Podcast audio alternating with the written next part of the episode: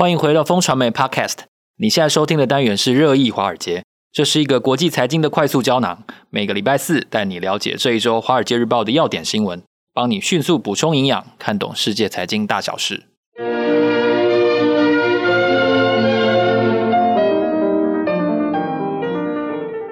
各位听众朋友，大家好，今天是二零二三年三月三十号，我是风传媒的财经副总编辑周璇。坐在我身边的是好朋友，我们的芝杰哥。嗨，大家好。我们两位呢是金牛帮帮忙导读电子报的共同作者，今天在这里要为大家导读几则《华尔街日报》的重点要闻。首先，我们看到的是哦，最近出了新的黄色的 iPhone，但你知道一只六千元的旧 iPhone 要怎么样翻新之后卖到一万五千块吗？翻新二手是一个每年八千万支的非常巨大的一个规模的生意哦，这个是很特别的一个《华尔街日报》的报道。另外呢，也是关于手机的消息哦，就是华为的手机王朝将再起了吗？哦，台湾其实一度曾经有蛮多人用华为的手机嘛，哦，但是它在五 G 的发展受到阻碍之后呢，现在它做的是四 G 的折叠高阶手机。那这是它的秘密武器吗？它有把握创造出一个新的市场吗？另外呢，我们要看到的是我们常常谈到的电动车的主题，电动车的世界未来的新首都会在哪里呢？哦，并不是在矽谷，而是在加拿大。为什么呢？因为现在有将近四千亿元的热钱涌入哦，准备要抢占这个中美能源大战底下的一个非常重要的转型的时刻。另外呢，前两天 TikTok 的执行长呢，在国会哦，美国国会。被这个轮番洗脸了长达五个小时哦，TikTok 的执行长他是谁哦？他为什么有资格哦代表这个公司哦？哦，这是一个非常特别的人物哦，因为他当过兵，然后呢，他还曾经杀过鹌鹑。OK，好，可能你会觉得没什么，但是应该没有什么人杀过鹌鹑吧？OK，这个活宰这件事情也是他的一个特色。最后我们要跟大家谈的一个话题，就是前两天我们在看到了瑞士信贷的购并案之后呢，其实瑞士本身。它长久以来就以金融业的监管而有名嘛，吼，那现在全世界的钱几乎都在。瑞士神秘的钱在瑞士的情况下，为什么这个银行可能会导致瑞士陷入危机？哦，这是我们今天要谈的话题。首先要来跟大家谈的第一则的消息呢，就是二手手机翻新销售这件事情哦。二手机你会觉得说好像没有怎么会用吧？哦，不对哦，其实这个商机呢，每年高达六百四十五亿美元哦。哦，这个旧手机如果说商家跟你收进来。就以 iPhone 十一为例的话呢，大概差不多六千块。那为什么最后会卖到这么高的价钱呢？嗯，那其实大概两百块手机，这个他们收进来，然后最后可以用一点五万，就是大概五百块美金卖出。我觉得这个还蛮好的生意，而且这个地方呢，哎，不是中国，也不是印度哦，是在美国纽泽西哦。它这个二手机的翻新的市场。其实还蛮大的，然后就就这个北美而言，其实一年就有八千万支的规模，我觉得不小哈。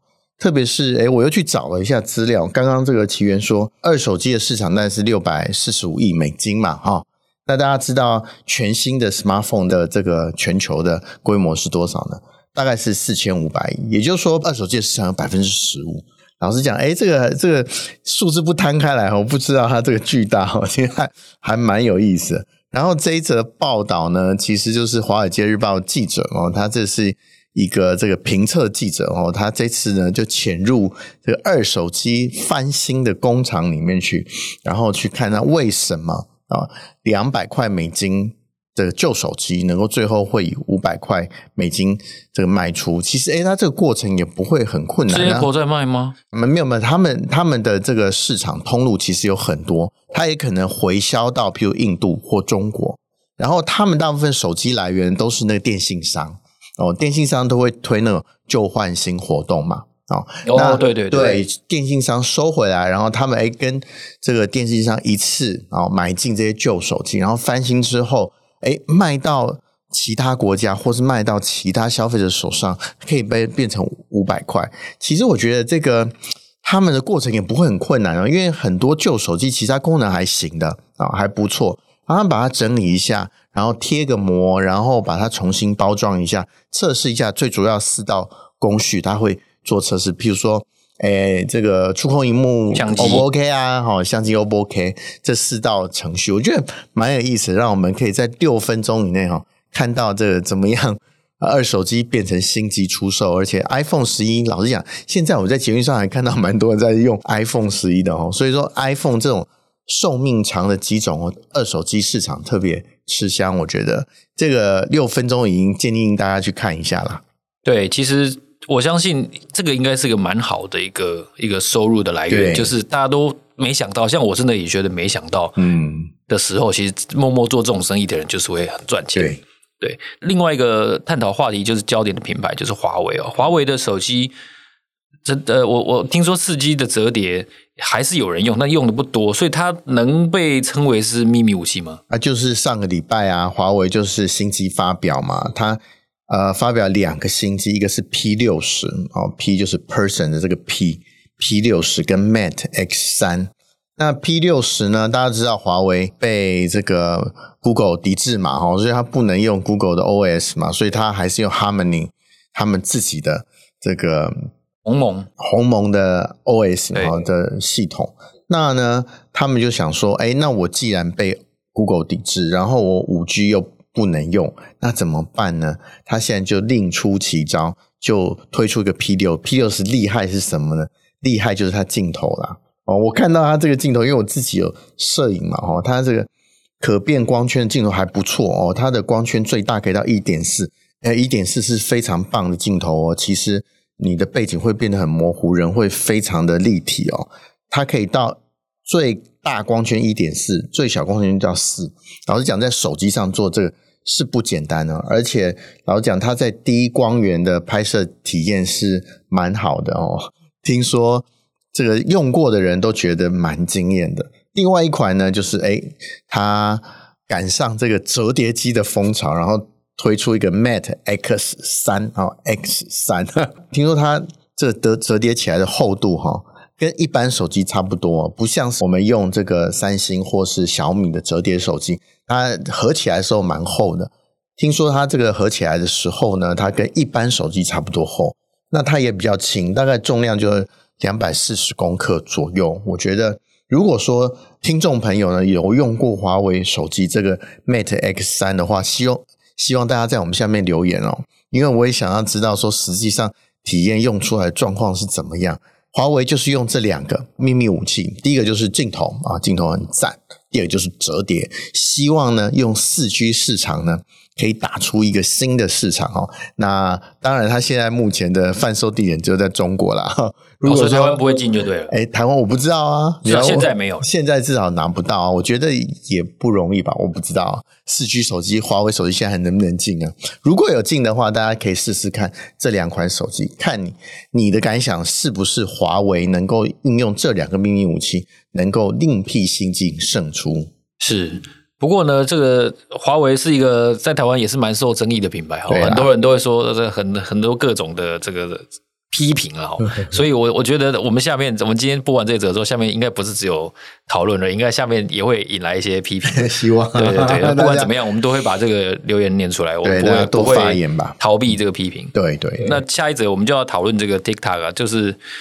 周寿之这个人，嗯，因为我一开始注意到，我我会以为这是一个就是翻译的名，后来发现不是，他是一个，他是一个华人，对吧？他是个华人，对。那然后他他被 saving 这么久，我觉得真的是不简单了，对。而且看起来他是当过新加坡的军官，所以他可能来过台湾，有可能吧？他中文讲的不错，所以他在 TikTok 之前，他其实在小米当财务长。那时候我记得小米在挂牌的时候，这个周寿之也有出来，大家其实可以 Google 一下。周受资这个名字，上个礼拜的五个小时的听证会之后，听说他变成中国的英雄了。美国的议员哦，很难得哦，这个共和党的民众同仇敌忾，然后这个公审这个周受资哦，认为 TikTok 还是有泄露这个各自的疑虑哈。可是周受资表现的还可以啦，我自己有去看。我看了大概五个小时的听证会，我刚才看了一半了，我觉得他表现还算中规中矩啦。不过我很可惜的就是他一直在这个帮 TikTok 辩护，可是这种老实讲不是理性能够解决的事情啦。大家的成见已已经形成了，特别是这五十位这个国会议员，有的内行，有的很内行，有的真的非常外行，所以他用的这个言语呢，其实都有点偏激啦。我觉得对周受之是。不公平的。不过民主社会就是这样，他必须要去接受这样的状况了。那可是我觉得 TikTok 如果说他可以在听证会的时候呢，多讲一些，哎，TikTok 其实哎这么多美国用户啊，他其实用 TikTok 的受益的经验，譬如说他对人际沟通啊，譬如说他对教学啊，我觉得 TikTok 这个社群平台哦，虽然。非议很多，可是这么多人用它的原因，它一定有正面的因素。可是我觉得很可惜，周受子在当场讲的太少，TikTok 给美国民众带来的好处，一直在辩解，真理是越辩越模糊的。哦，所以在这个偏见已成的状况下面，那他背景还蛮有趣的。刚刚讲过他是新加坡人嘛，那他其实呃有受过这个特战训练，到汶莱啊，汶莱的山区。然后他们自己搭了房子啊，然后煮山芋啊，徒步走了五十五英里啊，大概这个可能七十公里左右哈。然后还活捉了一个这个鹌鹑，哎，可是我觉得他很怪啊。他里面记者问他说：“啊，你最后抓到鹌鹑你怎么办？你是杀来吃吗？”可他竟然不愿意回答。我觉得一个特战军官把这个鹌鹑杀来吃是很正常的事情啊。他可能会觉得这个造成负面影响，所以他不愿意。这个回答记者问题说啊，你最后把这只鹌鹑到底怎么处置？然 后通常都是这个杀来吃嘛。可是他竟然这个不讲，我觉得他可能在因为这个专访，老实说，在听证会之前啊，TikTok 希望透过这个专访能够影响问题，Yeah，能够让 TikTok 形象好一点。可是我觉得他在美国的这个策略有点失误了哈，结果也不这么好。可是在中国哦，回响很大。这个周受之呢，会不会以后呢，在中国企业里面呢受到重用？我觉得这也是可以观察的一个现象。好，接下来我们要谈的是电动车世界的新首都加拿大哦。我们都知道说，特斯拉的总部曾经在加州跟德州之间跳来跳去嘛，哈。那可是电动车为什么它的首都会跑到加拿大去呢？加拿大是有有锂矿还是怎么样？哎，这个确实它的这个啊、呃，有一些洁净。能源需要的矿产，这绝对是事实了哈。不过呢，因为这个最近呢，为什么这条新闻会出来？因为福斯集团这个在上周宣布，他在安大略省选了一个地方，然后建立欧洲以外第一个电池工厂。这个呢，就让这个新闻凸显出来，加拿大似乎在这么多电动车列强里面，它也占有一席之地哦。为什么？第一个大家知道安大略湖五大湖区嘛，它水力其实很多了。我特别去查一下，其实加拿大的能源是非常洁净的，因为它水力就占了它大概六成的电力来源。大家知道这个啊，加拿大除了五大湖区之外，其实它有。这个雪哦，融雪，然后造成的水力，其实对于加拿大的电力，它一直是一个非常洁净能源的国家，所以它比较不缺水。对，水力其实碳排放是有限的嘛，哈。然后它的这个石化的燃料呢，只占它电力发展的大概百分之二十不到。所以老实讲，它天生就有一个非常好的背景，就是说，哎，我的用的电力其实就蛮干净的。第二个呢，就是说，哎，它五大湖区，大家知道，底特律在五大湖区。老实讲，五大湖区有这个蛮深厚的汽车工业的基底哦，这个是另外一个加拿大会变成电动车新首都的原因。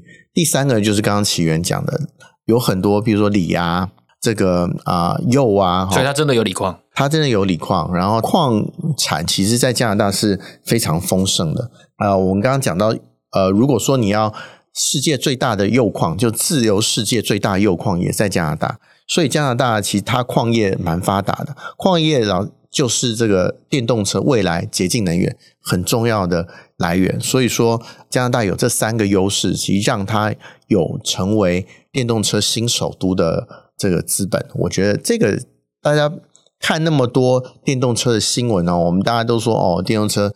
最发达国家是中国嘛，哈，美国也这急起直追，加拿大大家不要忽视了。加拿大其实有刚刚我们讲这三个优势，它有可能啊，最后也会变成这个电动车的一个很重要的重镇，特别是它钱也进来了哈。我们看到的是大概一百三十亿美金左右，美国大概是它的三倍。不过以加拿大这样的经济规模，能有三分之一的电动车的投资，我觉得热钱是不缺的。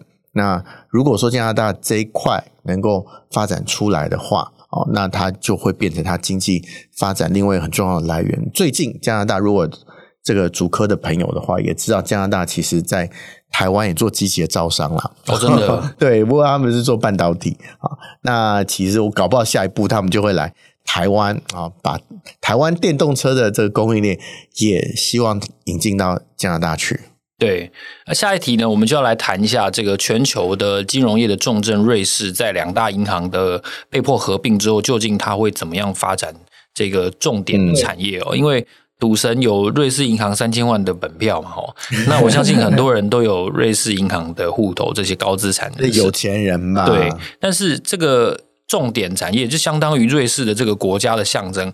它的危机是什么呢？我觉得，哎，这里有一个数据哦。我看了这则新闻以后，其实我也蛮吃惊啊。像我们在财经新闻界混这么久了哦，这个数字看起来还是令我蛮吃惊的。就是说，瑞士金融业所有的资产，其实已经是啊、呃，瑞士 GDP 的五倍了啊、哦。也就是瑞士这么小一个国家嘛，因为货币超发不大嘛，也不是，它是这个帮大家处理各种币别的资产。所以他不需要，他资产不需要放在这个瑞士本地嘛，他其实管理他的资产就好了。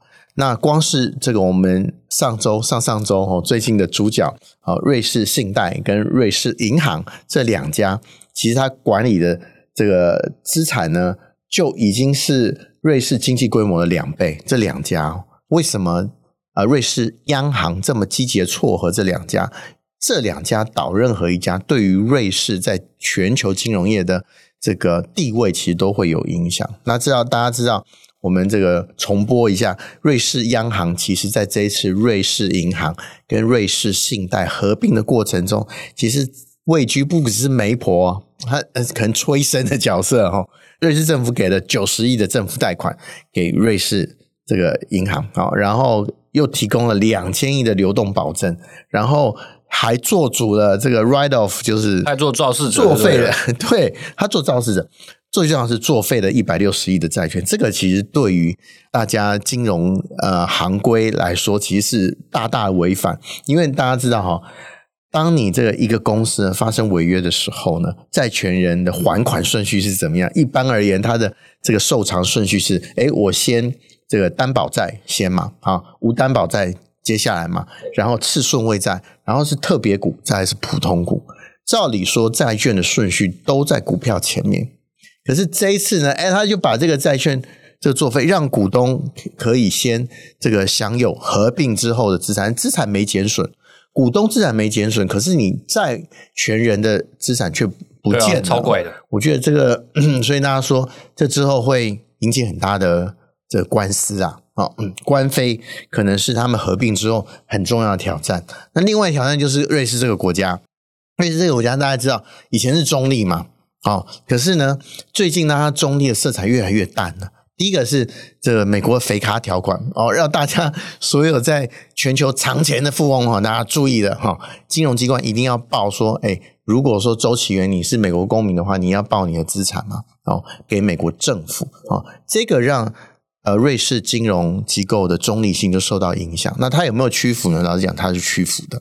好，第二个呢，就是这次俄乌战争。俄乌战争，大家看到这个，等于瑞士是彻底放弃了 它中立国的地位。哈，它既谴责这俄罗斯，然后又冻结俄罗斯富豪的资产，这个其实就让它中立国色彩越来越淡了。那如果说加上这一次哦，瑞士信贷的事件的时候，感觉。瑞士当初变成一个金融超强国的地位的根基似乎有一些动摇哦，这个我觉得各种变数加起来来看的话，就觉得哎，这个富人藏钱的藏金窟哈，好像这时候的这个保险呢少了好几道，因为这个呃瑞士信贷事件凸显了瑞士的金融地位似乎是这个在。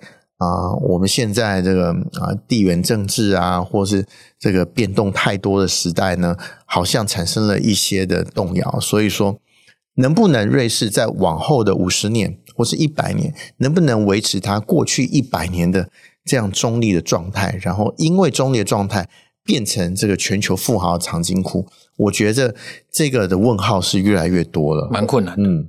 感谢之杰哥对于瑞士哈瑞士央行、瑞士银行这个不这边很容易讲错哈。感谢之杰哥在这边的充分的解释，让大家能够对这个话题能够有完整的理解。也再次谢谢大家的收听。在节目的最后呢，我们要跟大家分享一个活动的消息。就在四月二十八号的时候啊，我们将举办一场结合投资和品酒的精英沙龙的活动。当天呢，我们会邀请到一位人气财经专家，还有志杰哥，还有我，让我们三位呢一起深谈二零二三年在绿色科技领域最有发展潜力的产业。好，欢迎大家一起前来。和许多的投资同好呢，一起品饮多款布莱迪单一纯麦威士忌，让我们在威士忌的酒香当中呢，能够尽情的交流。也欢迎你点击节目资讯栏当中的活动链接，把握早鸟购票的时间，能够享受优惠哦。让我们下一集见，谢谢，拜拜，拜拜。